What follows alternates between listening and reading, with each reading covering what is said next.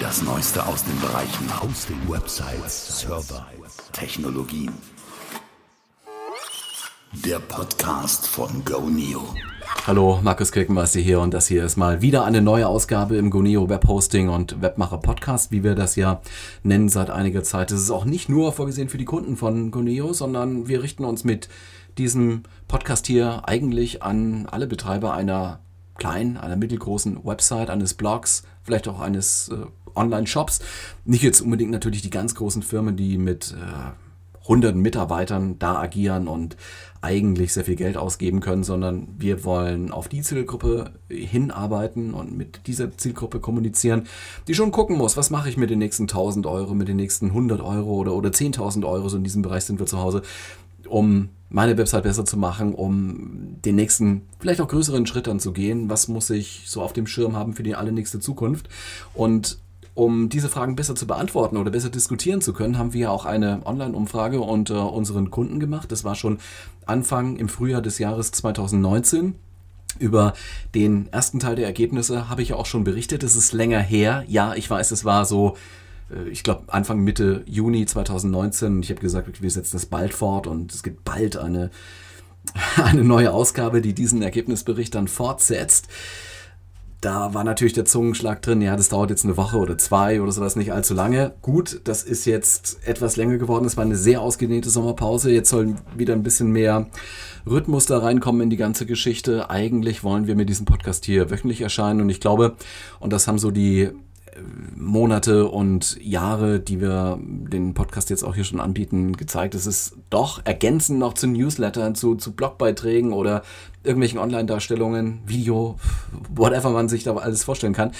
Doch eine ganz gute Ergänzung, weil es gibt schon eine, eine, eine Podcast-Kultur, sage ich mal so in Anführungszeichen. Es gibt eine Zielgruppe, die man ganz gut mit Podcasts erreicht, die ja ähm, jetzt auch nicht nur die, die ganz, ganz großen Themen immer hören, ja, Jan Böhmermann und äh, Fest und Flauschig oder wie das heißt, aber auf, auf Spotify oder so, sondern es gibt auch Nischen, Hörer, sage ich mal. Leute, die ganz gezielt etwas über Technologie hören wollen, die ganz gezielt was über Webhosting und über Webseiten betreiben auf einem äh, Shared Webhosting Account hören wollen. Was kann man da eigentlich machen?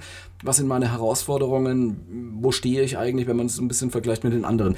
Deswegen haben wir auch diese Umfrage gemacht und auf die möchte ich heute jetzt im zweiten Teil eingehen. Der erste Teil war ja eher die internen Faktoren, also Herausforderungen so zeitlich und äh, was, was muss ich eigentlich machen, wie komme ich da ran, komme ich damit überhaupt klar. Der große Bericht steht noch aus über den zweiten Teil und den möchte ich heute nachliefern. Es gibt dazu dann auch einen Blogbeitrag, der ist noch nicht geschrieben. Ich habe jetzt also die hier mal ausgedruckt, jetzt weil das hier einfacher ist, muss ich nicht mit drei Bildschirmen arbeiten die Ergebnisse nochmal ähm, ausgedruckt und über die möchte ich heute so ein bisschen reden. Am Anfang hier jetzt Anfang nach den ersten drei Minuten, möchte ich trotzdem jetzt für alle Guneo-Kunden, die bei uns einen Webhosting-Vertrag haben oder auch einen Domain-E-Mail-Vertrag haben, ein paar News mit auf den Weg geben. Es ist also auch über die Sommermonate oder die frühen Herbstmonate jetzt ein bisschen was passiert. Neu eingeführt haben wir bei Guneo zum Beispiel Webcrones. Was kann man sich darunter vorstellen? Was sind Webcrones?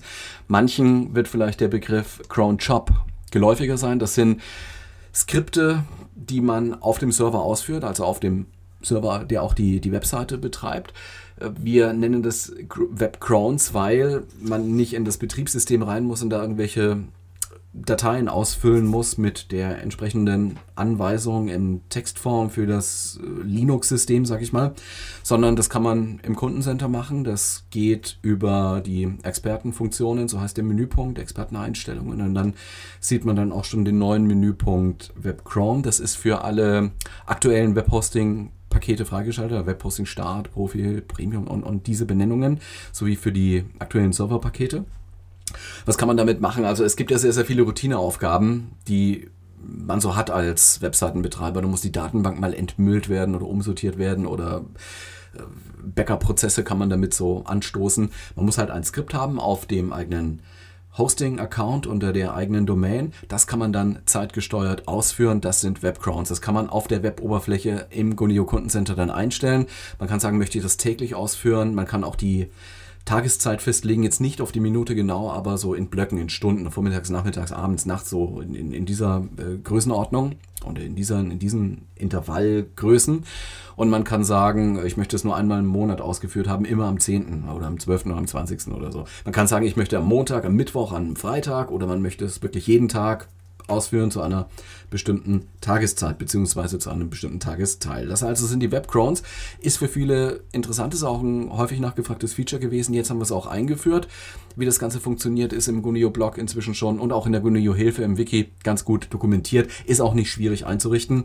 Die große Herausforderung wird halt sein, man braucht überhaupt ein Skript, das man automatisch zum Backuppen oder zum Umsortieren einer Datenbank oder sowas ausführen möchte. Das müsste man sich schreiben. Wobei es halt auch so ist, dass viele Web-Applikationen solche Cron-Jobs eigentlich schon mitbringen. Da steht dann oft in der Installationsanleitung, wenn möglich, dann das immer mal ausführen, so alle drei Tage oder jede Woche.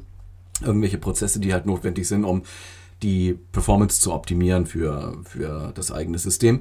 Kann man also jetzt machen die Anwendungen sind sehr, sehr vielfältig. Es gibt auch unterschiedlich viele Cron-Shops und Web-Crons, die man einrichten kann. Hängt ab vom Paket. Das sind weniger in den kleinen Paketen, sind mehr in den größeren Paketen. So nach dieser Logik ist das aufgebaut. Für ja, eine größere Zielgruppe ist vielleicht auch die Neueinführung der Mail-Regeln, Mail-Filter. Da gibt es unterschiedliche Bezeichnungen jetzt ein bisschen interessant. Was steckt dahinter? Das ist die Möglichkeit, auf dem Mail-Server bestimmte Aktionen auszuführen, wenn bestimmte Bedingungen zutreffen. Das wird gerne genutzt, um zum Beispiel alle neu eingehenden Mails entweder umzuleiten, weiterzuleiten, zu blockieren oder in entsprechende IMAP-Ordner einzusortieren oder in irgendeiner Weise eine automatische Antwort zu geben. Das war mit einer Urlaubsbenachrichtigung jetzt schon immer möglich, wurde im Kundencenter eingestellt diese neuen Regeln für Mails, die jetzt etabliert sind, kann man auch selber ganz granular, ganz fein einstellen. Allerdings nicht im Guneo Kundencenter, sondern in Roundcube. Roundcube ist das System hinter webmail.guneo.de. Da steht ja grundsätzlich jedem zur Verfügung, der ein Guneo Postfach nutzen kann. Man loggt sich einfach ein mit der E-Mail-Adresse und dem definierten Passwort, kommt dann ja in die entsprechenden Sektionen, in denen man das einstellen kann, über das Menü von Roundcube. Das ist eine, eine spezielle Skin, die wir da verwenden, aber ist eigentlich selbsterklärend und außerdem haben wir dazu auch einen Gunio Blogbeitrag und auch in der Gunio Hilfe ist das genauer definiert, was man da machen kann, einstellen kann, wie man damit umgeht. Jetzt mal ganz grob gesagt hier, es gibt da ein System, eine Sprache, eine Konfigurationsart und Weise, wie man diese Regeln definieren kann. Das nennt sich Sieve. Roundcube beherrscht Sieve, die Server beherrschen Sieve und man kann mit diesem Sieve Regeln als Textdatei definieren. Man kann sie aber auch im Roundcube über die grafische Benutzeroberfläche einrichten und das ist äh, ja einfach möglich. Das kannst du auch gerne ausprobieren ist am Anfang erstmal äh, eingerichtet. Also es gibt da keinen, keinen vordefinierten Satz, der für viele vielleicht jetzt sinnvoll wäre, wie bei einer automatischen Urlaubsantwort, wie es halt schon mal immer eingerichtet war, sondern kann man nach seinen eigenen Bedürfnissen anpassen und das war ein Feature, das auch von, von vielen Usern äh, dringend gewünscht worden war. Und jetzt ist es also da, probiert es aus, es ist äh, nicht schlecht. Was auch äh, neu ist, ist eine Zwei-Faktor-Authentifizierung für den Zugang zum Genio Kundencenter. Das soll insgesamt die Sicherheit erhöhen. Was heißt das? Äh, Zwei-Faktor-Authentifizierung. Normalerweise meldet man sich an mit einer Kundennummer und einem Passwort, das man festgelegt hat und das man jederzeit auch umdefinieren kann. Das ist der erste Faktor jetzt. Wenn man will, also ist nicht verpflichtet, äh, man ist nicht verpflichtet dazu, man muss es auch nicht nutzen, man kann es aber nutzen, man kann im Goneo Kundencenter einstellen, dass man gerne einen zweiten Faktor zum Anmelden im Goneo Kundencenter verwenden möchte. Ein ja, zweiter Code, der eingegeben werden muss. Und jetzt stellt sich die Frage, wo kommt denn dieser Code her? Ich meine, den ersten Code kennt man, das ist das Passwort. Jetzt brauchen wir den zweiten Faktor. Und den zweiten Faktor generiert man mit einer Security-App. Eine App, die ja, letztendlich zeitabhängig einen zufälligen Code generiert, den man auf einem anderen Endgerät, zum Beispiel auf dem Handy, angezeigt bekommt in einer App und den man dann nochmal eintippen muss. Das ist so die zusätzliche Sicherheit, Zwei-Faktor-Authentifizierung. Und das sind die drei News, die für Guneo Leute jetzt äh, relevant sind. Das eine waren die Webcrowns neu eingeführt, die Mail-Regeln, Mail-Filter neu eingeführt und jetzt die Zwei-Faktor-Authentifizierung neu bei Goneo. Ich wollte zu sprechen kommen heute auf den zweiten Teil unserer ja, recht großen Kundenbefragung, die wir im Frühjahr 2019 gemacht haben. Also diese Ergebnisse sind tatsächlich frisch. Der erste Teil ist ja schon berichtet worden hier an dieser Stelle. Es gibt auch einen Blogbeitrag dazu. Steht auch dann in die Show Notes, schreibt das auch mit rein in die Show Notes. Der zweite Teil soll sich jetzt mehr mit den externen Faktoren beschäftigen. Also wir haben verschiedene Fragen gestellt, wo sind eigentlich deine Herausforderungen? Das kann man jetzt grob unterteilen in interne Herausforderungen, die eher beim Webseitenbetreiber liegen und die andere Art der Herausforderung ist extern. Also was sehen denn die Leute, was auf sie zukommt, was glauben sie ist für sie besonders relevant, was ist Chance, was ist Bedrohung, was ist das, wo man sich drum kümmern muss? Und wir haben da verschiedene Kategorien jetzt mal vorgegeben. Ich habe zum Beispiel gefragt, äh, welches sind die größten Herausforderungen, die du für dich bezogen auf deine Online-Aktivitäten in Zukunft ziehst während der nächsten fünf Jahre? Und das sollte man bewerten. Da war eine, nennt man wohl Likert-Skala, also eine Skala von 0 bis 5. Man war auch in der Lage, keine Antwort zu geben. Und da gibt es einen Satz von Leuten, die, die den Fragebogen nicht komplett durchlaufen haben. Aber ich möchte mal so die, die Größenordnungen jetzt nennen. Also mit, mit Zahlen ist es hier natürlich im Podcast immer ein bisschen schwer. Das wird sich keiner merken. Ich sage mal dort, wo die größten Anteile der Nennungen waren. Also wenn es um neue technologische Standards geht für Websites, dann haben so ja, die, die meisten mit drei oder vier geantwortet. Also neue technologische Standards sind durchaus für mich und für mein Webgeschäft, für meine Online-Aktivität eine wichtige Herausforderung.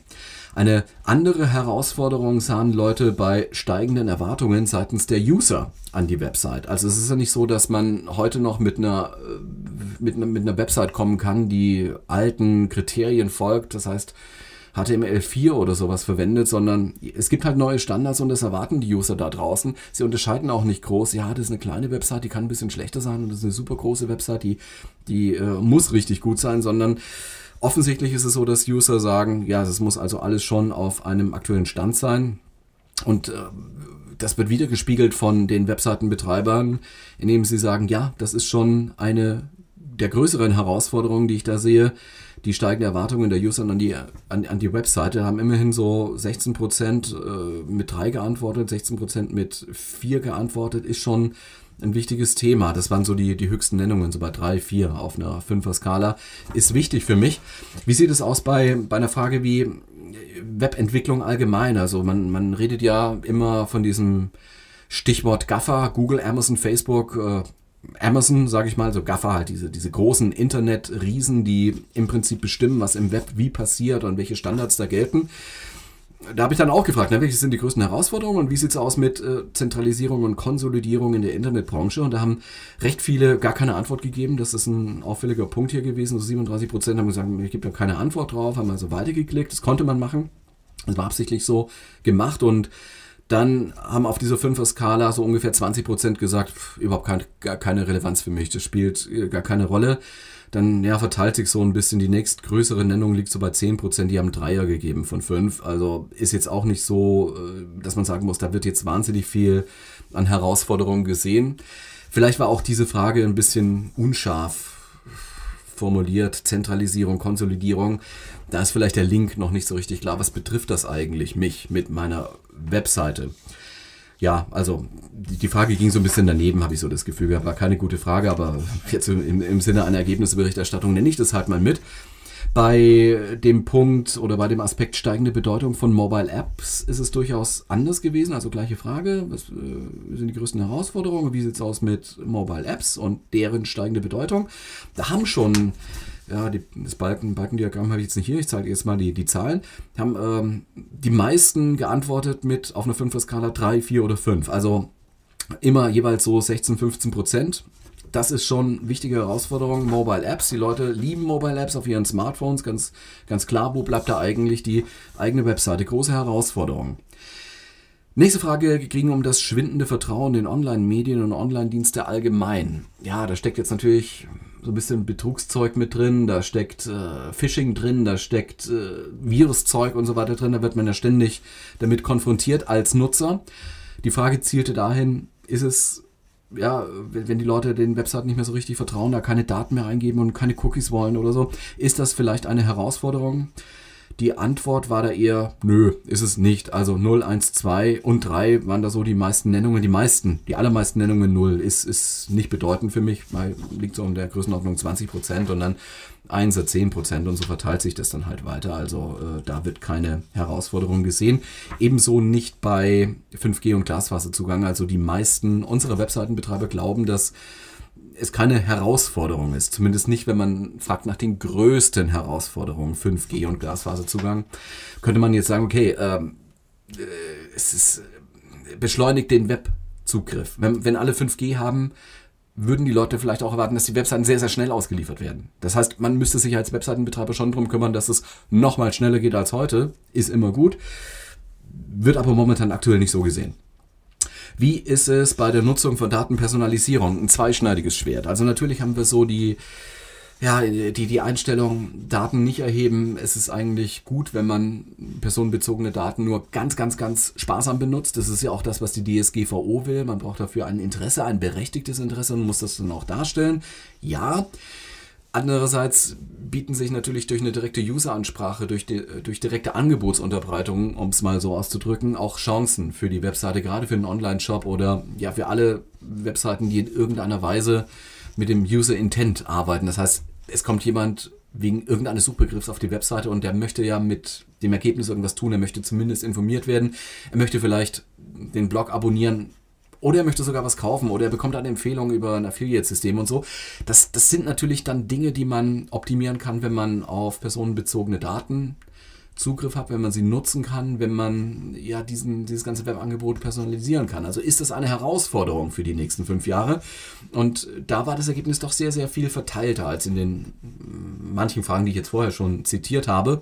Ich habe da gesehen, 16 Prozent, okay, sagen, nein, ist äh, keine Herausforderung, aber dann haben wir doch so starke Nennungen auch im Bereich 2, 3 und 4. Also es ist schon ein Aspekt, der teilweise gesehen wird. Daten müssen, sollten eigentlich genutzt werden, um das äh, eigene, äh, um die eigene Webseite so zu optimieren und man muss halt aufpassen und, und will das vielleicht auch gar nicht. Man ist dann oft in der Grauzone und wir haben eine große Cookie-Diskussion und wir haben ein, eine E-Privacy-Gesetzgebung bald von europäischer Seite, zumindest als Richtlinie auch nochmal umgesetzt werden muss.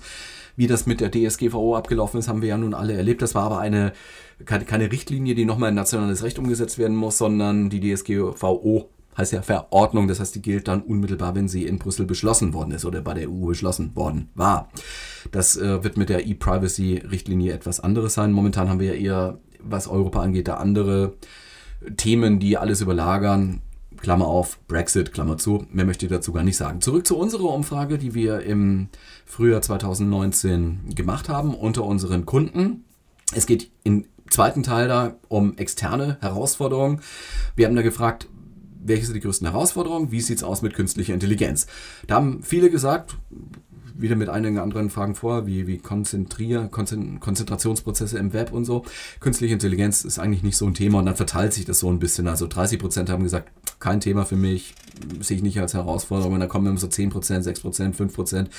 Auf den anderen äh, Punkten sozusagen auf dieser 5er-Skala 1, 2, 3, 4 und 5. Also das äh, geht da ein bisschen so durch, ist kein so mega Teil, genauso wie maschinelles Lernen oder ja, Maschinenlernen, künstliche Intelligenz, das ist so ein bisschen nah dran, auch wenn es zwei unterschiedliche Dinge sind. Also maschinelles Lernen ist eine Anwendung der künstlichen Intelligenz. Maschinelles Lernen ist etwas, was so Big Data, Cloud Computer, Cloud Computing bezogen oft äh, mitgenannt wird.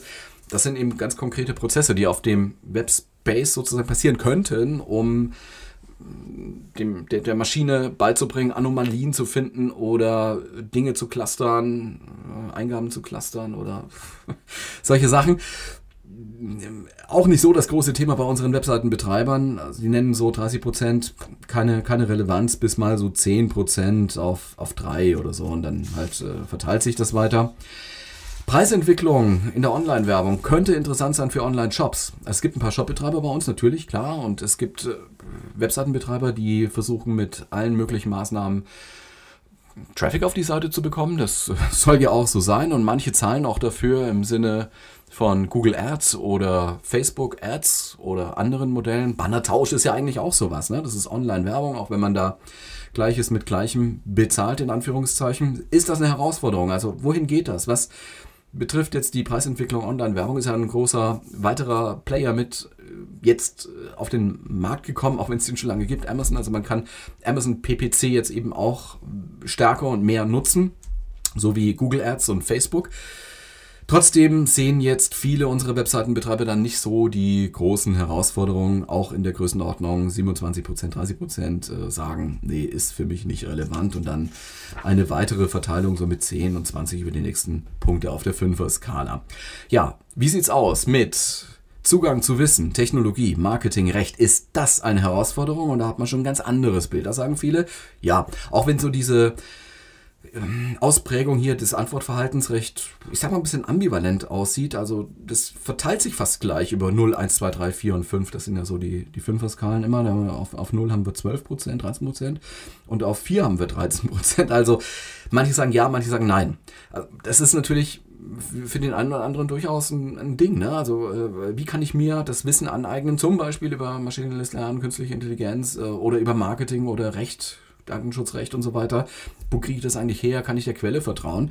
Sehe ich durchaus auch als Herausforderung. Zumindest ein Teil tut das und anderen halt nicht.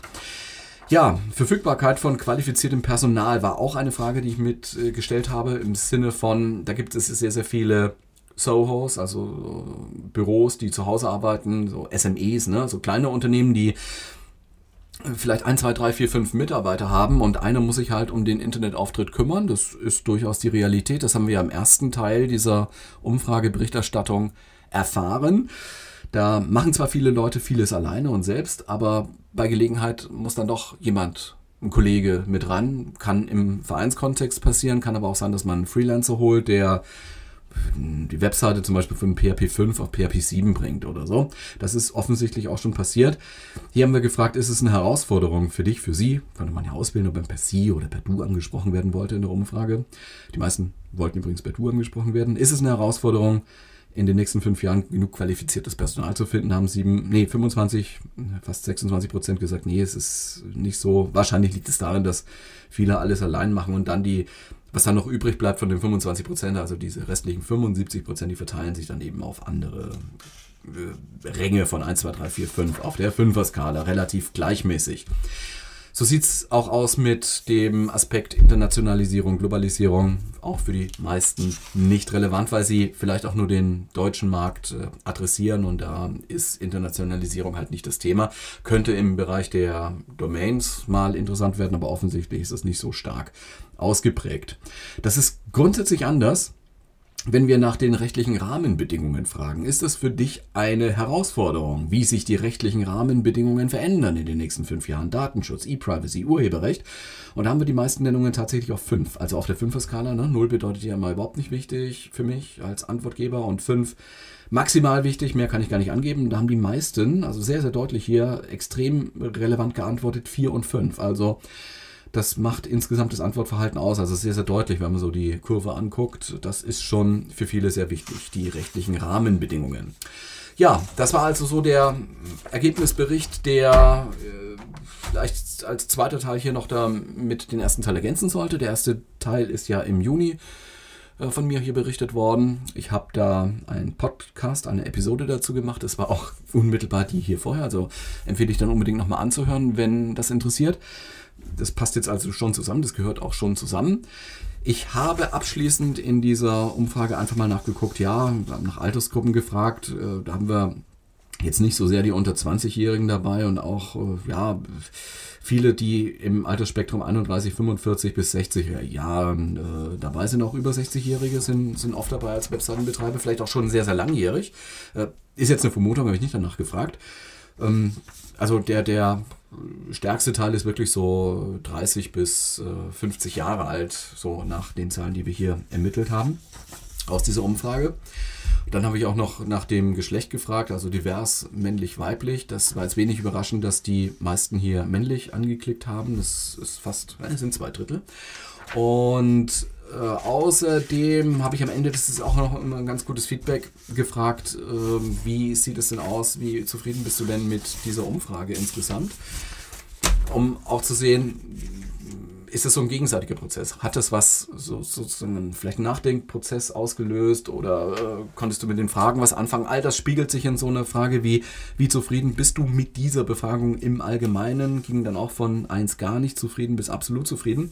Und da haben die meisten, also der größte Berg ist hier drei, also überdeutlich drei, äh, drei, vier und fünf geantwortet. Also grundsätzlich schon zufrieden, aber ähm, halt nicht absolut zufrieden. Fünfer überwiegt da nicht sondern Vierer. Und das würde ich jetzt mal zusammen mit der Erkenntnis, dass die drittmeisten dann drei geantwortet haben, würde ich mal so interpretieren, dass es doch ein paar mm, Dinge gibt, die uns die Webseitenbetreiber vielleicht auch gerne mitteilen würden, aber was nicht in diesem, in diesem systematischen Befragungsmodus äh, abgefragt werden konnte. Zwar waren da auch immer so mal Freitextfelder drin, habe ich mir auch angeguckt. Ich überlege da auch tatsächlich noch, noch mal eine Episode darüber zu machen. Es ist natürlich etwas schwieriger zu systematisieren, weil es Einzelnennungen sind und äh, einzelne Statements sind, aber hm, da werde ich auf jeden Fall noch mal reingucken. Ob jetzt in einer Podcast-Episode nur einen Blogbeitrag, muss man halt mal sehen, was sinnvoll ist. Da war ich jetzt noch nicht so ganz im Klaren mit mir.